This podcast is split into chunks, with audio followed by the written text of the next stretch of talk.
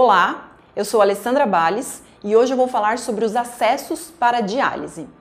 Como falamos em outros vídeos, existem dois tipos de diálise, a diálise peritoneal e a hemodiálise. Para fazer a diálise peritoneal, nós utilizamos um catéter chamado catéter de diálise peritoneal ou catéter de Tenkoff, que é um catéter flexível que é implantado de forma cirúrgica ou por meio de uma punção no abdômen do indivíduo. Esse catéter fica de forma definitiva no abdômen até que a diálise seja interrompida, por exemplo, por, por conta de um transplante renal. Essa é a única forma de fazer diálise peritoneal. Já na hemodiálise, nós temos outras formas de fazer é, a hemodiálise. São dois tipos básicos de acesso para a hemodiálise. Um deles é a fístula arteriovenosa.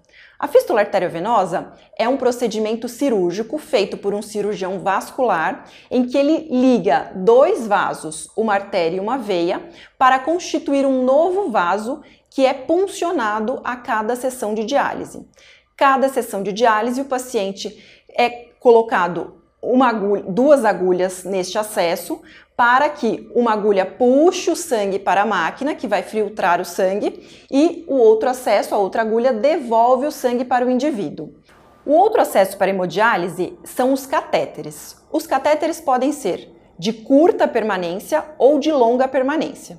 No geral, utilizamos os catéteres de curta permanência para pacientes com insuficiência renal aguda, e os catéteres de longa permanência são utilizados para os pacientes com disfunção renal crônica em programa regular de hemodiálise. Os catéteres, eles têm duas vias, assim como a fístula, que são duas agulhas, uma para retirada do sangue do organismo e outra para retorno do sangue no organismo. O catéter também tem duas vias. Sempre deve-se preferir começar a hemodiálise nos pacientes crônicos pela fístula arteriovenosa. Só que tem um problema. A fístula leva um tempo para maturação para poder ser utilizada. Portanto, o paciente deve ser programado para iniciar o procedimento de diálise. Sendo assim, é extremamente importante que esse paciente esteja em acompanhamento com o nefrologista e, junto com o nefrologista, vai decidir o melhor método de diálise e o melhor acesso para a hemodiálise.